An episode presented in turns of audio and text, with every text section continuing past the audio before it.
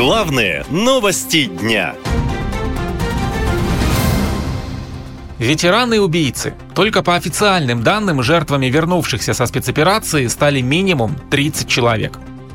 Участники СВО на Украине все чаще становятся героями криминальных сводок. По данным издания агентства, с начала года военные и бойцы военизированных структур после возвращения с фронта совершили не менее 20 преступлений, в которых погибли минимум 30 человек. В большинстве преступлений обвинили бывших наемников ЧВК «Вагнер». Их жертвами стали 19 человек. Одно из последних громких преступлений произошло в поселке Ермаковское Красноярского края. Там вернувшийся с СВО экс-наемник ЧВК «Вагнер» поджег дом, в котором находились мать и дочь.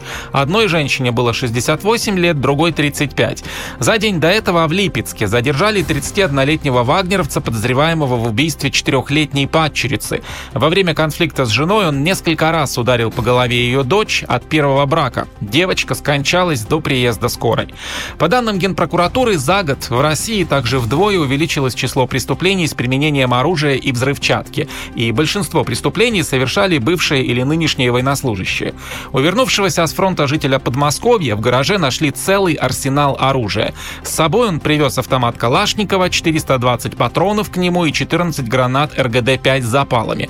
Мужчина рассказал, что оружие нашел, а глушители и прочие приспособления купил. Откуда взялось данное оружие, скажите, пожалуйста? Нашел, говорю.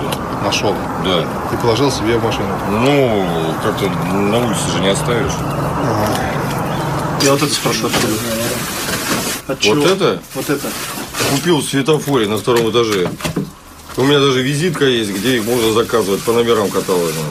Как пишет Верстка, с начала СВО уже более 40 военных предстали перед судом за присвоение, хранение и ношение незарегистрированных оружия, боеприпасов и взрывных устройств. Кроме того, 29 сентября в Нижегородской области задержали 55-летнего вагнеровца, который облил свою сестру бензином и сжег ее заживо. А в городе Гуково Ростовской области наемник ЧВК «Вагнер» изнасиловал знакомого. Такие преступления совершают не только люди с криминальным прошлым. В Новокуйбышевске задержали вернувшегося с СВО бывшего полицейского. Его подозревают в убийстве собственного отца в Уфе. На фоне затянувшейся спецоперации число преступлений, совершенных участниками боевых действий, будет продолжать расти, считают эксперты. По их словам, на свободе также может оказаться большое количество осужденных за тяжкие преступления. Этому контингенту могут предложить выбор – провести остаток жизни в тюрьме или возможность повоевать и стать свободным. При этом с большой вероятностью они снова возьмутся за старое. Вылечить преступников невозможно, говорит психиатр Константин Лемешко. Начнем с того, что вылечить преступников невозможно. Причины такого поведения – это целый комплекс э, биологических, психологических и социальных факторов. В первую очередь преступников изолируют. Ну, во-первых, чтобы предотвратить новые акты насилия и агрессии. И наказывают. Так в обществе реализуется представление о возмездии, справедливости э, для жертв преступлений и их семей. Перевоспитание – это следующий шаг. Иногда это и реабилитация, лечение или психологическая помощь, которая оказывается с целью э, помочь человеку вернуться в общество. Большинство специалистов склоняются к тому, что этот пункт далеко не всегда работает. Первостепенную роль в этой системе все же играет изоляция и возмездие. Все заключенные, вернувшиеся из зоны СВО на Украине, получили помилование. То есть на свободу вышли люди, которые получили тюремные сроки за жестокие убийства, разбой, грабежи и другие тяжкие преступления. Теперь же регулярно появляются сообщения о преступлениях, совершенных бывшими наемниками. По сути, на улицах российских городов оказалось немало людей с травмированной психикой, говорят эксперты.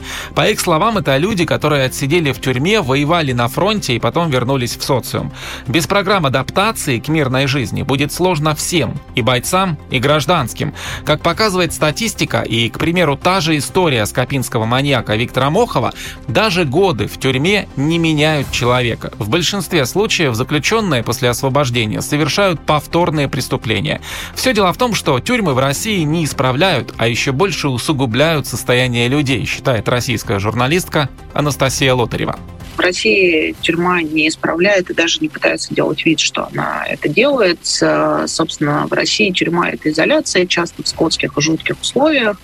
И э, это не прибавляет, конечно, людям э, возможности потом после э, как бы отбытия срока наказания жить какой-то нормальной жизнью, быть встроенными в социум. В России нету системы встраивания в социум после тюрьмы. А сейчас э, мы получаем людей, которых еще и э, освободили внесудебным порядком и, по сути, рассказали, что все можно. По данным экспертов, сейчас в системе ФСИН остается серьезный мобилизационный потенциал. По разным оценкам, до миллиона человек. Из них, по словам экспертов, могут быть призваны около 300 тысяч. Многие из них могут погибнуть на фронте, но юристы предупреждают, что на свободе может оказаться большое количество убийц, насильников и маньяков. Только вот теперь они могут быть со статусом участника боевых действий. А это уже совсем другая история. Наша лента. Веселим, сообщаем, удивляем.